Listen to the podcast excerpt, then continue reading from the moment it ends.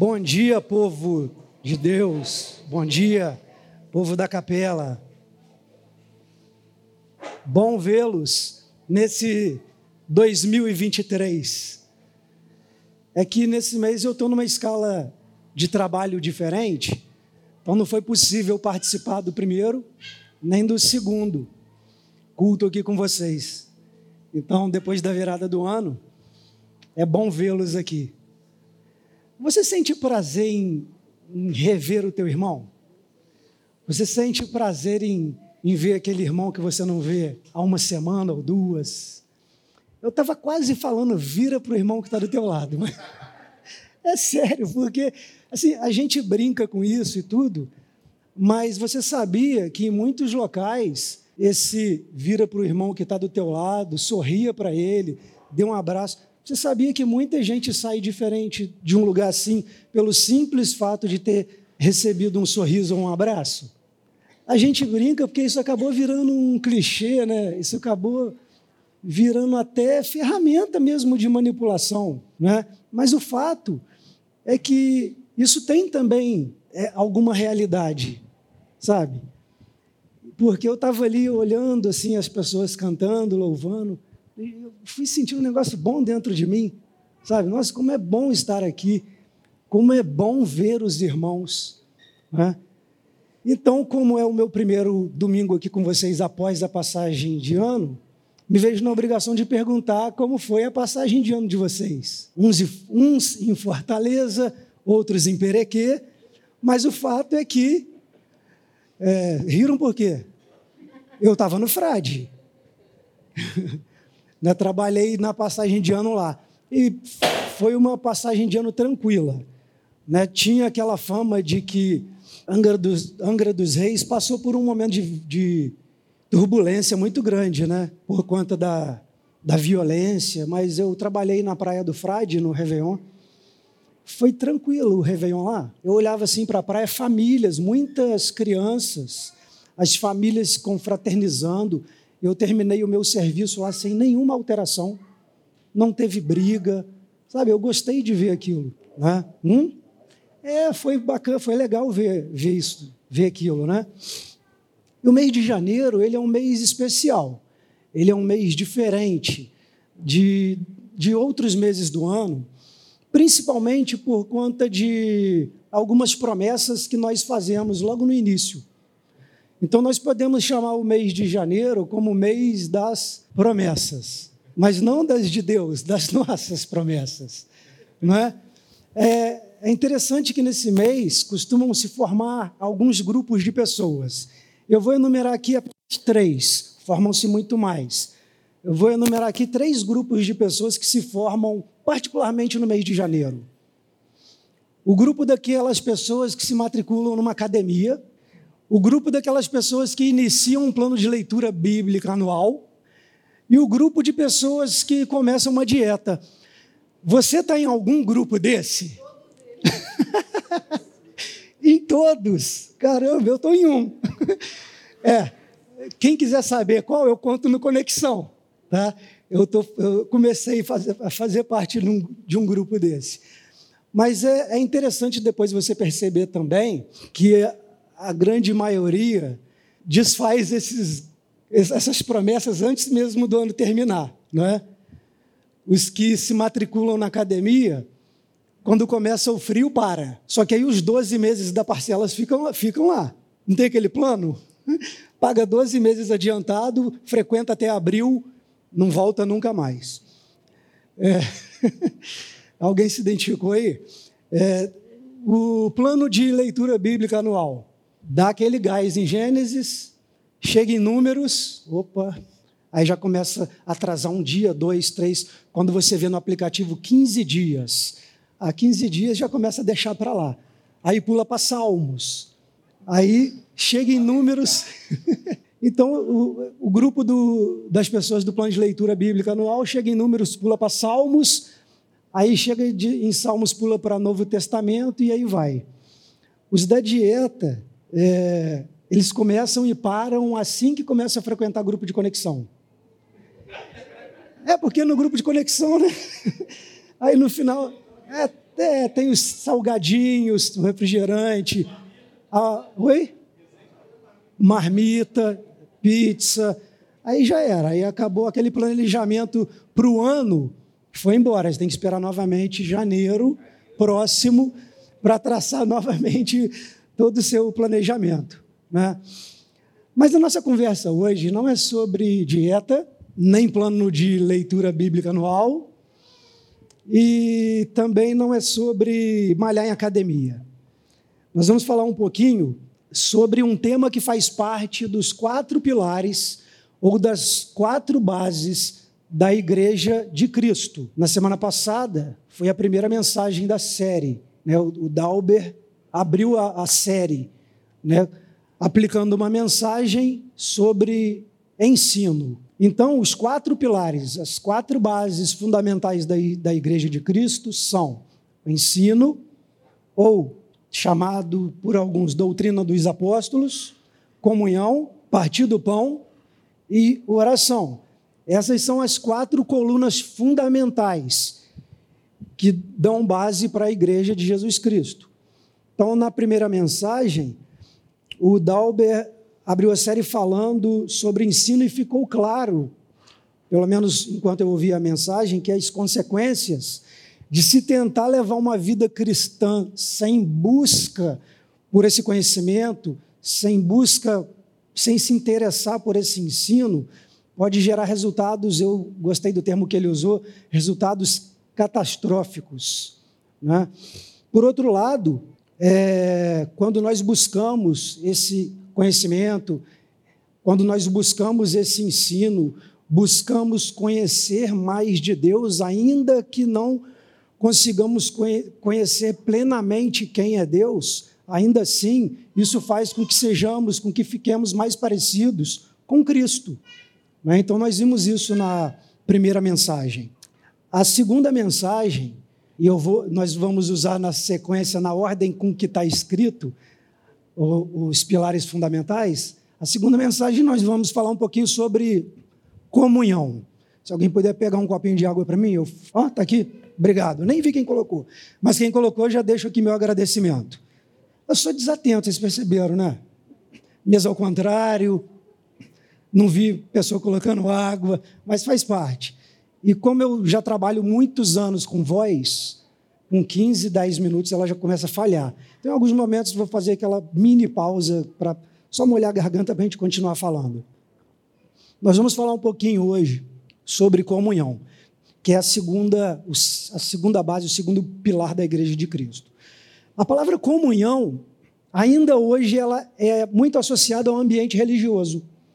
O termo comunhão, muita gente faz a ligação dele somente com o ambiente religioso, o espaço igreja, o espaço onde as pessoas se juntam para congregar.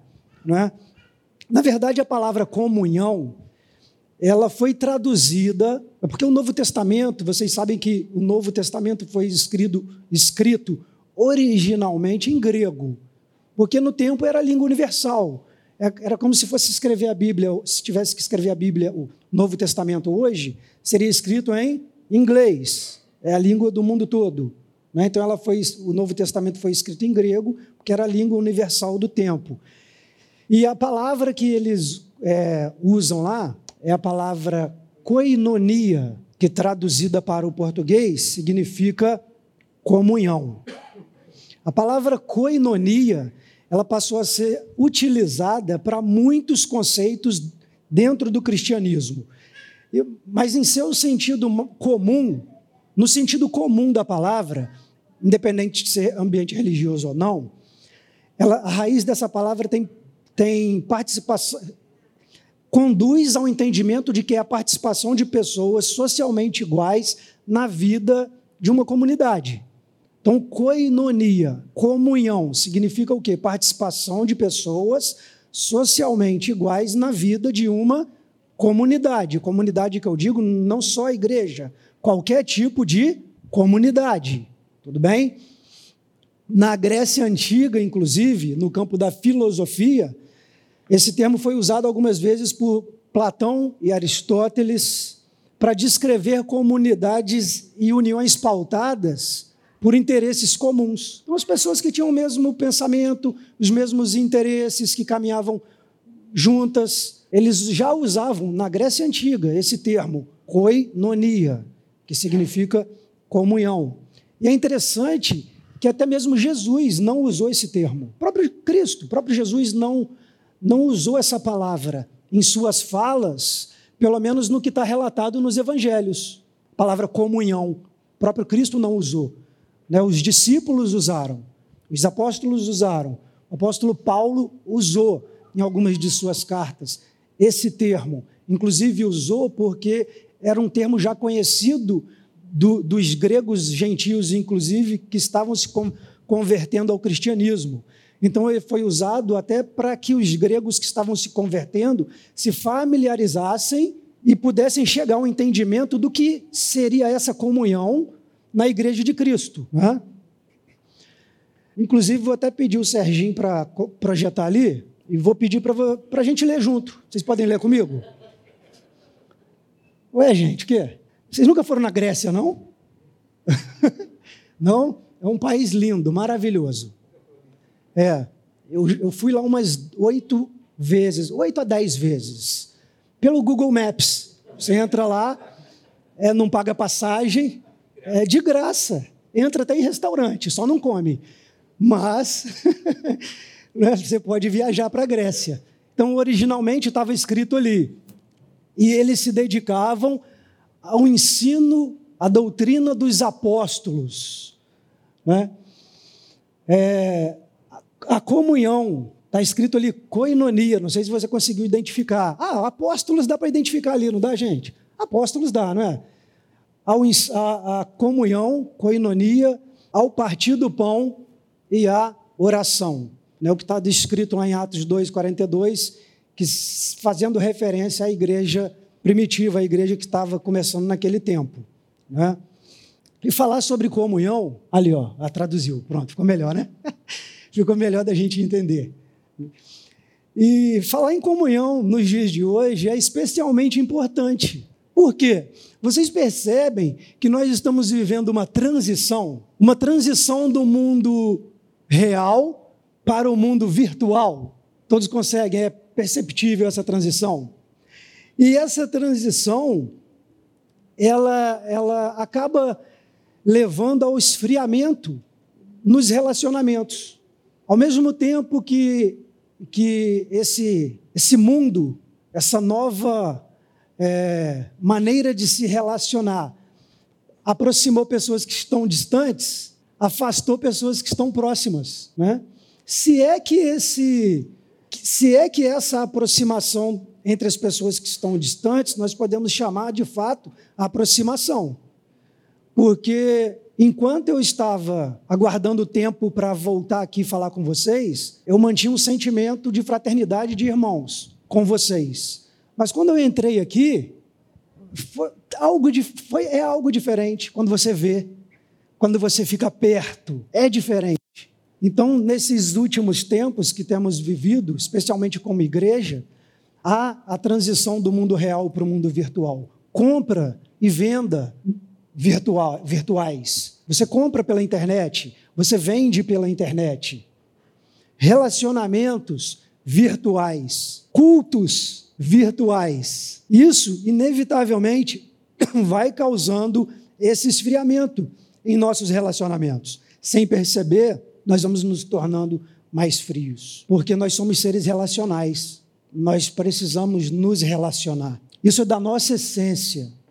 O próprio Deus disse, após criar o primeiro ser humano: Não é bom que o homem esteja só. E eu quero fazer uma observação quanto a isso, porque isso não significa que quando Deus, após criar o primeiro ser humano, ele olhou, falou: Não está legal, está incompleto. Não. Ele não vai ser feliz assim. Não. Naquele momento ali existia um propósito, houve, há e existirá. Um propósito, porque no tempo de Deus não é igual ao nosso, né? Mas eu falo que existiu um propósito para a gente entender. Existiu um, um propósito para Deus criar uma companheira para Adão. Mas se ele criou, eu penso que esse relacionamento, esse se relacionar, já foi inserido ali na criação. Essa necessidade de se relacionar foi inserida ali, porque quando ele fez a companheira para Adão, também ainda era criação, ainda era criação, não é? Mas se relacionar, eu, eu sou igual apresentador de televisão, uso fichinha. Tem os que usam notebook, né? O celular. Eu sou do tempo antigo, sou da fichinha. Mas se relacionar é o mesmo que estar em comunhão. Já, já parou para pensar sobre isso? Se relacionar é o mesmo que estar em comunhão? Pode ser e pode não ser. Oh, como assim? Você pode estar em um relacionamento com alguém ou com um grupo sem necessariamente estar em comunhão com este ou aquele. Exemplo, grupo de trabalho. Você se relaciona com pessoas no seu grupo de trabalho todos os dias, até mais. Você tem mais relacionamento com essas pessoas do que com as pessoas da igreja, porque você está todos os dias ali. Só que se você se relaciona com essas pessoas para tratar de assuntos específicos do trabalho, vocês conversam apenas assuntos do trabalho, você não sabe o que está se passando com aquela pessoa, você não sabe o que está acontecendo na casa dela, na família dela. Nós fica difícil a gente chamar de comunhão. Então nós chamamos de um relacionamento. O contrário eu já já não consigo imaginar, porque toda comunhão é um relacionamento. Nem toda nem todo relacionamento é uma comunhão. Todavia, toda comunhão é um relacionamento. Na caminhada com Cristo, perdão, na caminhada com Cristo, nós não escolhemos quem irá andar com a gente. É Cristo quem escolhe quem vai andar com Ele. Percebe?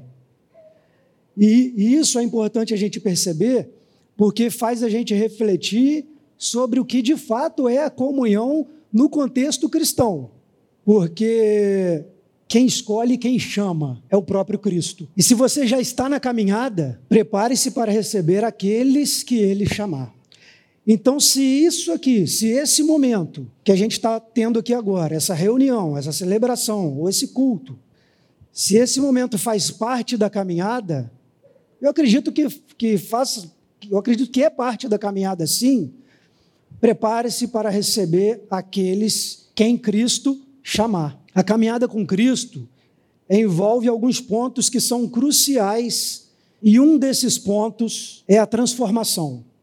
Durante esse processo, durante essa caminhada, porque Cristo, gente, Cristo quando chegou, ele não não não abriu, não alugou um espaço para as pessoas se reunirem de tempos em tempos para ouvir ele falar. Durante a sua, o seu ministério, a sua missão, ele ia andando, ele ia se se deslocando. Ia para um lado, ia para o outro, e as pessoas iam acompanhando, as pessoas iam seguindo. Então, durante esse percurso, durante essa caminhada, e a gente vamos considerar que estamos nessa caminhada, até porque, se você atendeu o chamado, você está de fato na caminhada, ela tem alguns pontos de parada. Um desses pontos de parada na caminhada é a transformação que ocorre em você e em mim quando nos deparamos, nos encontramos com Cristo. Mas veja bem, a transformação ela não ocorre diante de ideias que você tem a respeito de Cristo. Ela ocorre diante, diante do encontro que você tem com Cristo. Porque ter ideias a respeito de Cristo não nos transforma. Nós podemos sentar numa biblioteca, no quarto da nossa casa, na sala, estudar Cristo, ler Bíblia, fazer cursos de teologia, aprender, saber toda a história de Cristo, os caminhos que ele percorreu, os sinais que ele operou, e não ser transformado. Isso é possível, porque a transformação só ocorre de fato quando nós nos encontramos com Jesus. Porque quando nós, nós nos encontramos com Jesus, ao mesmo tempo que nós olhamos para Ele, nós vemos, nós nos vemos também num espelho que reflete a nossa imagem por dentro. E aí é chocante quando isso ocorre. Quando você se vê por dentro, quando você se vê quem é, e ao mesmo tempo que causa esse choque, você vê também Cristo de braços abertos para te receber. Vem, eu posso mudar isso aí que você está vendo. Isso que você acabou de ver, que te causou choque, espanto, eu posso mudar. Então vem comigo. E diante desse choque começa a ocorrer a transformação. Por isso que é muito simbólico essa questão do aceitar Jesus, não é? Você atender a um chamado na igreja de alguém que está pregando uma mensagem, e não estou dizendo que isso é heresia, que isso é errado, não é isso. Eu só estou dizendo que esse símbolo acaba se tornando muito raso, porque você quer aceitar Jesus, pronto, a partir dali a sua vida foi transformada. é um processo, é um passo a passo. Você irá passar por um processo chamado santificação. E esse processo é dolorido. Esse processo é dolorido, mas tem momentos de consolo também, vindas da parte do próprio Deus. Então, um dos pontos de parada na caminhada é a transformação. Outro ponto crucial, outro ponto de parada durante essa caminhada é a comunhão. A comunhão também é, é um dos pontos dessa caminhada. E diante disso, eu convido a vocês para abrir a Bíblia de vocês em Lucas, no Evangelho de Lucas, capítulo 8. O Evangelho de Lucas, capítulo 8. No primeiro versículo, diz assim: Depois disso, Jesus ia passando pelas cidades e povoados proclamando as boas novas do reino de Deus. Os doze estavam com ele, até aí. Agora, esse último pedaço, esse último trecho aí do, vers do versículo. Os doze estavam com ele, estavam com Jesus. Então, aqui demonstra o quê? Esse outro ponto de parada na caminhada cristã, a comunhão. Eles estavam com Jesus. E convido a vocês também a conferir em Marcos, capítulo 3, versículo 14. Marcos 3, 14, que diz assim: é, se, é, esse trecho se refere à escolha dos doze apóstolos.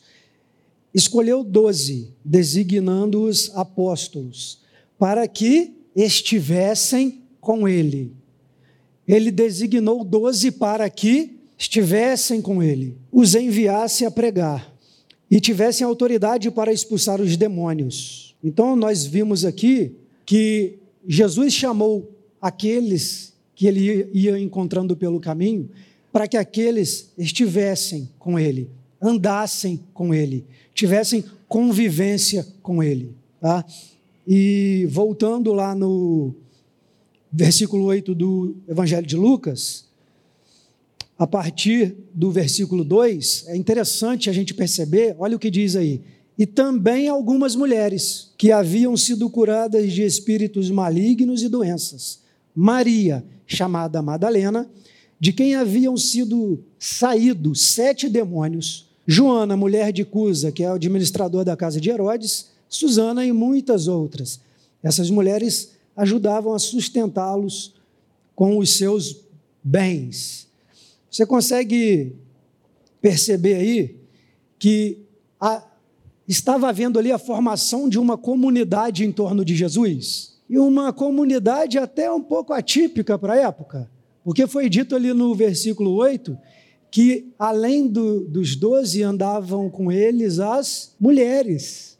E se a gente se transportar para aquele tempo, para aquela época, nem podia. Né? As mulheres não, não participavam dos estudos da Torá, elas ficavam em casa. Você não podia nem cumprimentar uma mulher na rua.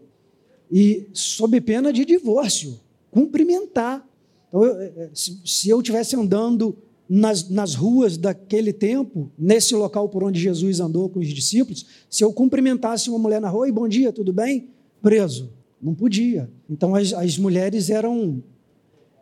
Não é? é? é? É claro que quando a gente fala isso, a gente tem que ter muito cuidado também, e a gente tem que se trans, transportar para lá e saber que existe uma visão de mundo também com relação a isso, tá, gente? É importante. Por quê? Porque às vezes a gente olha lá no Afeganistão, em países com uma cultura bem extrema ao nosso entendimento, e você olha lá, às vezes, mulheres que nem o olho aparece, né? É aquela burca toda preta, parece máscara de esgrima, né? É, e você olha assim, meu Deus, alguém tem que. Eu, eu, eu, pelo menos penso assim: alguém tem que fazer alguma coisa, sabe? Porque o calor lá é, mais, é maior do que aqui. O calor lá é maior do que aqui. Então eu olho aquilo, alguém tem que fazer alguma coisa, gente. Essas mulheres vão, vão, vão, vão cozinhar dentro daquela roupa. Mas pode acontecer, pode acontecer de você trazer uma daquelas mulheres para cá, colocar nela uma roupa normal daqui. Ela pode ir na igreja, pode tirar carteira de habilitação, pode ir ao estádio assistir futebol, pode ir na praia. Olha que maravilha. Pode ser que ela vire para você e fale assim: para onde você me trouxe? Que inferno é esse? Porque a visão de mundo que ela tem é aquela. E no entendimento dela, você sabe o que significa aquilo? Para ela, proteção, proteção. São culturas diferentes, gente. Não dá para a gente ficar trazendo a cultura deles e tentar enfiar dentro da nossa. Não é? Mas o fato aqui é que as mulheres daquele tempo de Jesus, é, alguns mestres da Torá diziam inclusive o seguinte: é melhor rasgar a Torá do que ensinar uma mulher. É, eles falavam isso. E falavam assim: ó, o pai que ensina a filha, o pai que ensina a filha a Torá, está ensinando para a devassidão. Alguns mestres falavam isso. Aí você imagina, num contexto desse, um grupo de mulheres andando com Jesus e conversando, conversando com Cristo e com os discípulos. Imagina quem olhava aquilo. Meu Deus, o que, que, que é isso? Era a comunidade que se formava, que se formava em torno de Jesus. Era a igreja se formando ali, em torno de, de Jesus. É, ninguém segue a Jesus sozinho. Todo mundo aqui já ouviu pessoas dizerem: Ah, eu sou a igreja. Todo mundo já ouviu isso. Eu sou a igreja, eu, minha esposa, meus filhos, a gente senta no sofá, liga a televisão, assiste um culto, nós somos a igreja. É claro que, que são parte da igreja, mas fica muito vazio, um pouco sem sentido relacionar isso com a comunhão que de fato Jesus propôs sabe? Jesus desejava que seus discípulos estivessem com ele, mas desejava também que os seus discípulos estivessem uns com os outros. Imagina você, pai ou mãe, de dois ou mais filhos. É, se você tem apenas um filho, não, não, vai ter como você se encaixar nesse exemplo. Tem alguém aqui com mais de dois, com, com dois ou mais? Dois ou mais filhos? Então, é, é, eu não sei como é isso, mas deve ser muito bom quando o pai e a mãe entra num ambiente da casa e vê os dois filhos, as duas filhas brincando, rindo entre elas, tendo comunhão entre elas, se dando bem ali. Deve ser uma coisa inexplicável. Você presenciar isso, os seus filhos em comunhão. E eu estou trazendo esse exemplo aqui do pai e a mãe, aqui, é, nosso plano humano. Imagina Deus, Jesus vendo que os seus estão em comunhão, um dando a mão para o outro, estão se ajudando, se amando. Então eu acredito que o chamado não é para que nós tivéssemos comunhão apenas com Ele, mas uns com os outros. É, no Evangelho de, de João, inclusive, no, ele, ele relata, está no capítulo 17, João relata uma oração, uma oração de Jesus. É, num trecho da oração, o próprio Cristo diz assim: protege-os em teu nome, para que sejam um, assim como somos um. Cristo orando ao Pai, pedindo para que o Pai proteja os aqui nesse caso ele está se referindo aos discípulos ali, que estavam andando mais próximos dele. Protege-os para que eles sejam um, assim como eu sou um contigo. A oração de Cristo. E mais à frente, mais adiante, no versículo 20, na mesma oração, é Cristo continua dizendo assim: a minha oração não é apenas por eles. Cristo diz: a minha oração não é apenas por eles, pelos discípulos. Eu rogo também por aqueles que crerão em mim. Aqueles que crerão em mim, quem são? Nós. Né? Rogo por aqueles que, que crerão em mim, por meio da minha mensagem e da mensagem deles, dos discípulos, para que todos sejam um, para que nós vivamos em unidade, em comunhão. Então, o que nós devemos fazer para chegar nesse nível de relacionamento chamado comunhão? Como seremos conhecidos como discípulos de Jesus? Como? Será que é pela estrutura que nós temos?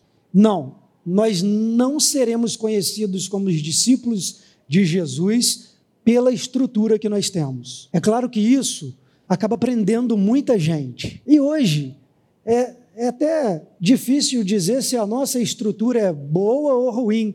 Eu acho que depende do referencial, né? Depende da comparação. Comparando com algumas estruturas existentes, a gente não tem nada. De, comparando com outras estruturas, nós somos milionários. Então a estrutura que nós temos aqui depende do referencial. Tem gente que, que vai olhar uma igreja com um elevador panorâmico e aquilo vai fazer com que ela siga para lá. Tem gente que vai chegar numa igreja e quando o louvor começar e parecer mais ostentoso que uma orquestra sinfônica, muitas pessoas irão se dirigir para lá. Tem estruturas que chamam muita atenção de fato, mas ninguém será reconhecido como discípulo de Jesus pela estrutura que tem. Não seremos conhecidos como discípulos de Jesus pelas camisetas que nós vestimos, pelas tatuagens que nós fazemos, pelos adesivos que nós colamos no vidro do carro. Nada disso. A gente não precisa de crachá, a gente não precisa de identificação de crente que seja física. A gente precisa ser reconhecido como discípulo de Jesus pela maneira como nós nos relacionamos uns com os outros. E isso não é fácil. É, isso demanda entrega, demanda sessão, sessão no sentido de ceder. Muitas vezes você precisa ceder. Não é uma tarefa muito simples. Não é?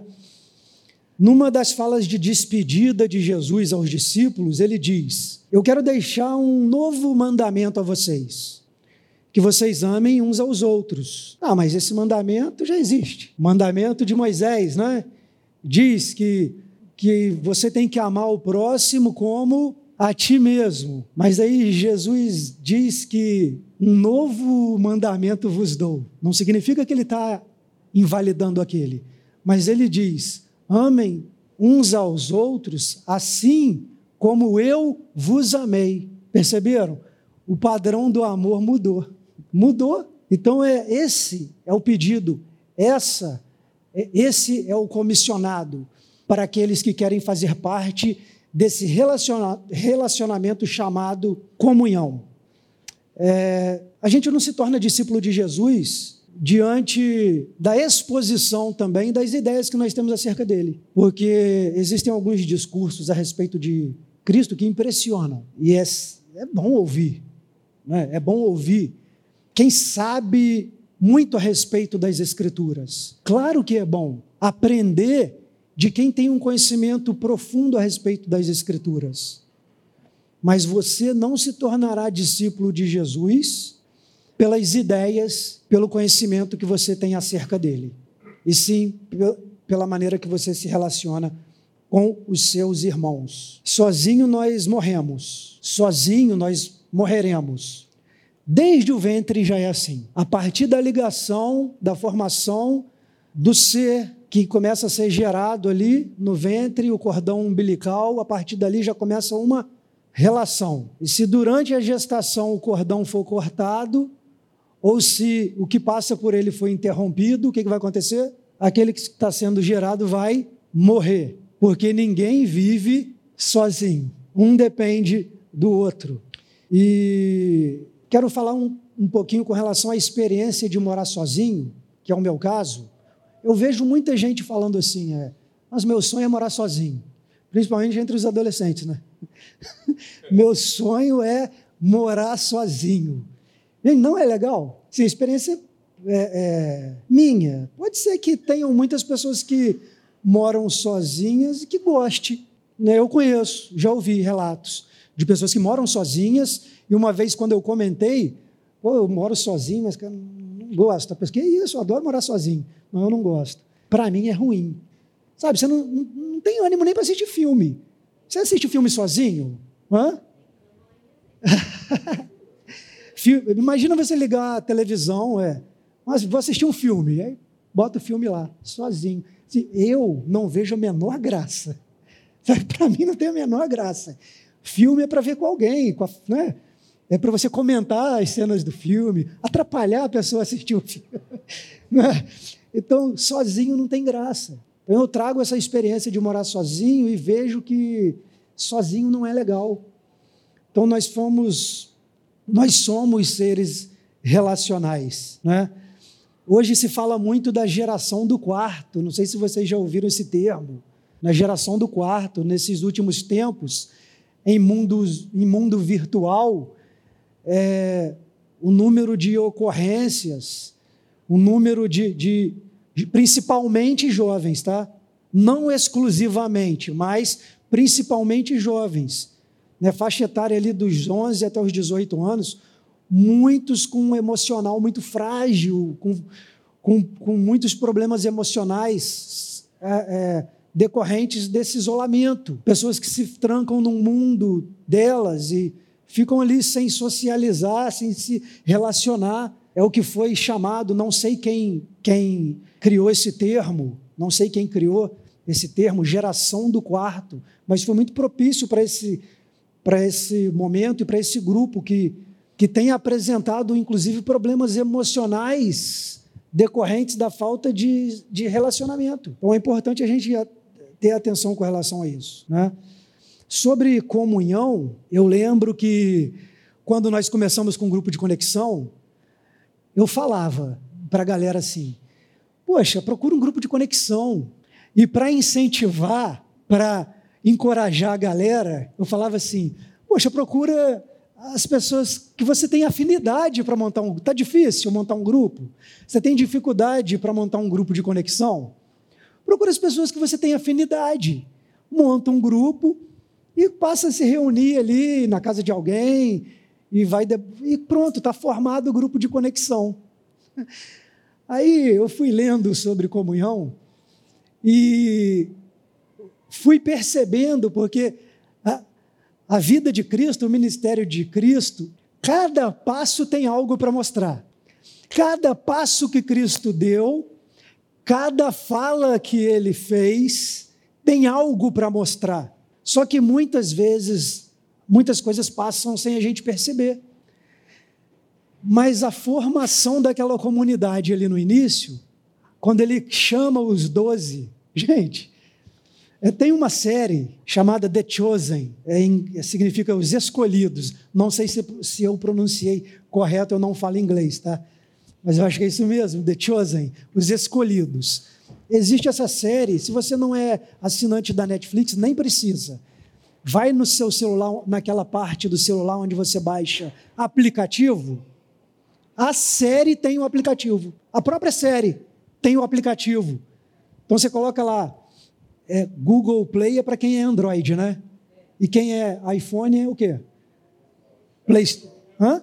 Apple Store. Vai lá na loja, né? Da, do Android ou da Apple e coloca lá The Chosen, que você vai baixar o aplicativo e vai assistir uma série sobre o ministério de Jesus. Ele chamando os doze discípulos. Gente, é, é, bem legal. É claro que é, às vezes é até complicado você, você indicar uma série, um filme.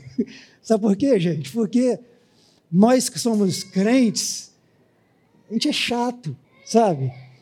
É, aí você vai ver coisas lá, não se entra na Bíblia, não. Sabe, tudo que você escuta, tudo que você vê, tem que ser com filtro, é claro, pô. Até o pastor da sua igreja, todos. O pastor que você escuta na televisão, todo mundo que você escuta, que você vê pregar, é filtro. Mas nessa série mostra os doze. Gente, assim, é, eu não sei se saíram na mão alguma vez, mas é possível que tenham saído. Porque quando quando eles começam a, a, a interagir, quando eles começam a andar juntos, gente, é um é todo mundo diferente. Eu estava vendo na série a hora que Pedro ia voar em Mateus. E cara, tá faltando isso aqui, cara. Está faltando porque Mateus era coletor de impostos. Não era um cara assim, né? Protegido lá pelos romanos, protegido pelos romanos. Então, né? Era o judeu protegido. Então, os outros não olhavam para ele com bons olhos. E na série mostra ele assim, arrogante mesmo, com, com a fala, com vocabulário superior aos outros, os outros com vocabulário mais rústico, ele com vocabulário mais superior. E a interação ali é, gente, é, era um barril de, barril de pólvora. Parecia que ia explodir a qualquer momento. Ali havia comunhão. ali havia comunhão. Então é interessante você procurar essa série para você assistir. Que tipo de comunhão nós estamos procurando ter? Porque quando eu falei, busque um, um, um grupo, pessoas cuja. É, que você tem afinidade, gente, aí eu vi, pô, não é por aí não. Sabe? Se relacionar somente com aqueles que eu tenho afinidade, será que eu vou estar colocando em prática a comunhão que foi proposta por Cristo no ministério, no ministério dele? Ah, Adriano, você é o que? Tradicional pentecostal? Ah, não, Adriano é mais tradicional, tem um grupo ali que é mais pentecostal. Então, Eric, você é mais pentecostal? Então, não vou te indicar para o grupo do Adriano, que o Adriano é tradicional. Você vai se reunir ali com um grupo que é mais pentecostal. Ah, você não crê no dom de línguas? Ó, tem um grupo que não crê no dom de línguas. Vou te encaixar nesse grupo. Gente, então nós criamos grupos fechados, exclusivos, onde de fato não vai haver comunhão, porque vai ser muito fácil concordar com todo mundo. Vai ser fácil. O que um falar, todo mundo é isso aí, pô, isso aí. É isso aí não vai haver o atrito, não vai haver a discussão, consequentemente, não vai proporcionar o crescimento, o amadurecimento. Porque esses atritos na relação, no relacionamento, na comunhão, acabam promovendo o amadurecimento. Porque senão fica um, um, um amar falso. Eu nem sei se existe isso. Amar falso. Né? Ou, ama ou não ama. Cristo, inclusive, nem pediu para você gostar. É, você nem é obrigado, tá? Que gente chata existe, tá, gente? Eu, eu, eu me considero um pouco chato. É, muito, é, tá. Já viu aquela figurinha, Deus me criando? Com pote, aí já viu? é Deus me criando, aí ele derrama um pote. Aí, sabedoria, né? paciência. Aí na hora que chatice, aí escorrega o pote e derrama tudo. então, tem gente chata, sabe? Tudo isso existe.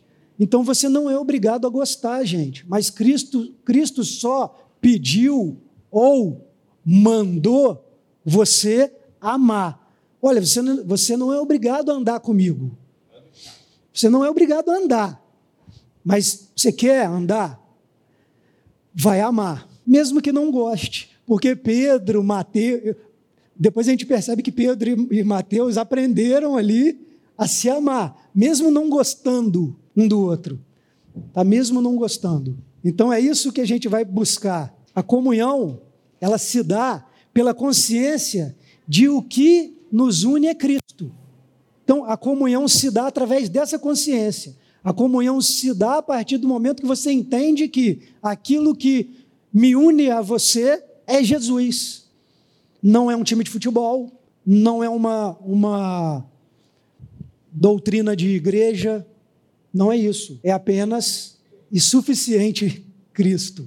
quando a gente fala apenas, é só, não, suficiente Cristo. É o ponto que nos une.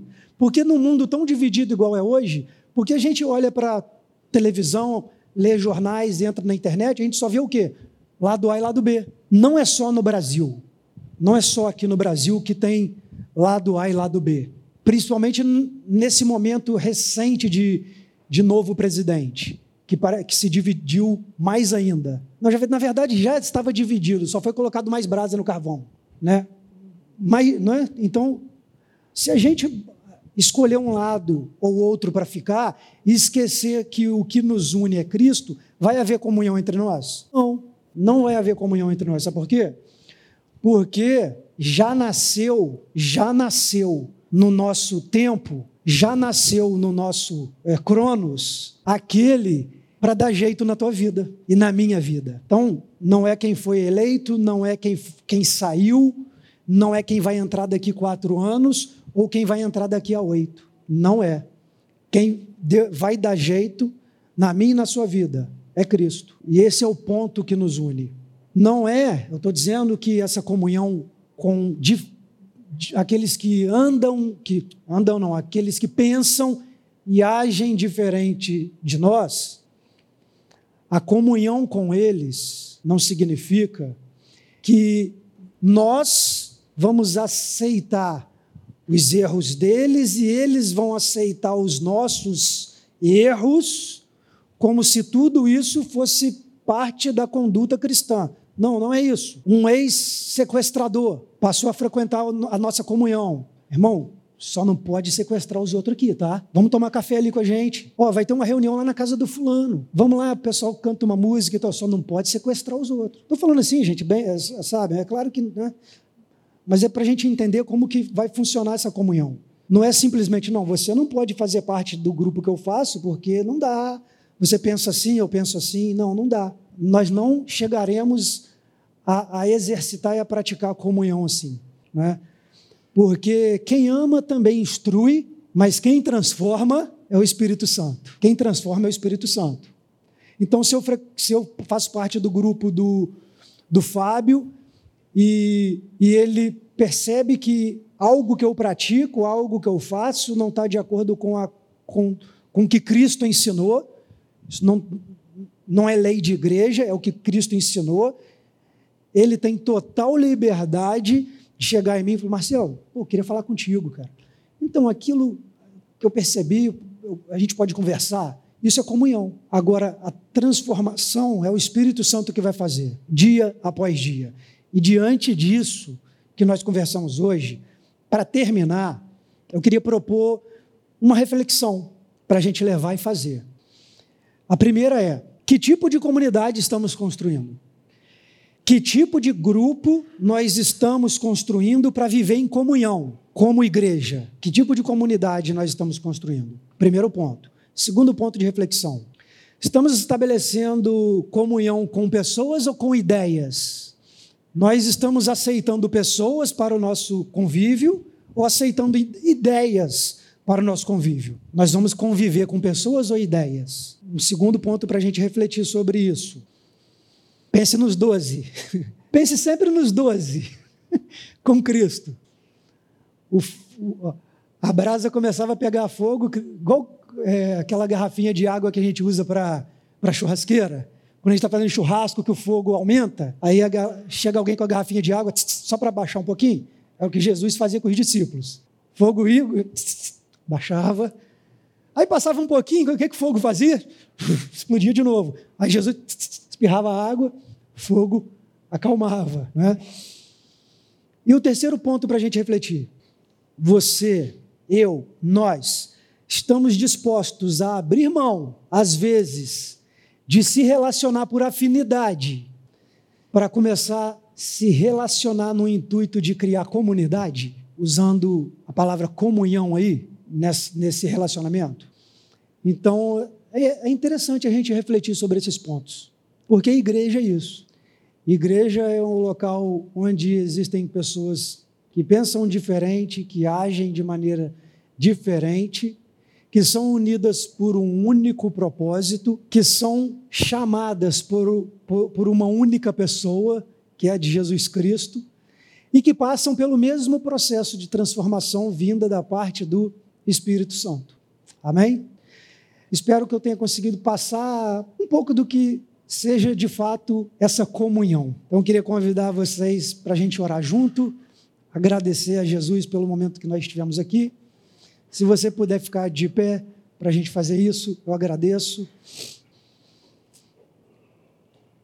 Senhor Deus e Pai, nós te agradecemos pelos, pelo momento que nós estivemos aqui reunidos, Pai. Obrigado porque cada passo que nós damos, cada Cada respirar nosso é porque o Senhor permite. Nós chegamos à consciência de que estamos vivos porque somos alcançados diariamente pela tua misericórdia, Pai. Porque quando nós olhamos para nós mesmos, nós nos perguntamos como pode alguém ainda ter paciência comigo? É esse amor que muitas vezes nós não conseguimos entender. E é por isso que nós te louvamos, te agradecemos, Pai, por nos ajudar. E te pedimos também que o Senhor continue nos fortalecendo, nos dando ânimo, Pai, para buscar o Senhor a cada dia mais. Nos, nos dê ânimo, Pai, para buscar conhecer mais de Ti. Nos coloque, Senhor, é, ânimo para buscar essa comunhão genuína, conforme o Senhor mostrou. Que no meio de nós não pare na, na, no nível do relacionamento, mas que, que ultrapasse o nível do relacionamento para o nível da comunhão, Pai. Que possamos nos abraçar de verdade, que possamos rir, sorrir um para o outro, mas não aquele sorriso automático do bom dia, mas que seja aquele sorriso que venha do coração com alegria genuína, só pelo fato de você ter visto o teu irmão. Que nós possamos de fato experimentar essa alegria da comunhão. Que o Senhor possa nos levar, Pai, para as nossas residências, que possamos ter uma, um restante de semana sob a tua graça e misericórdia, Pai.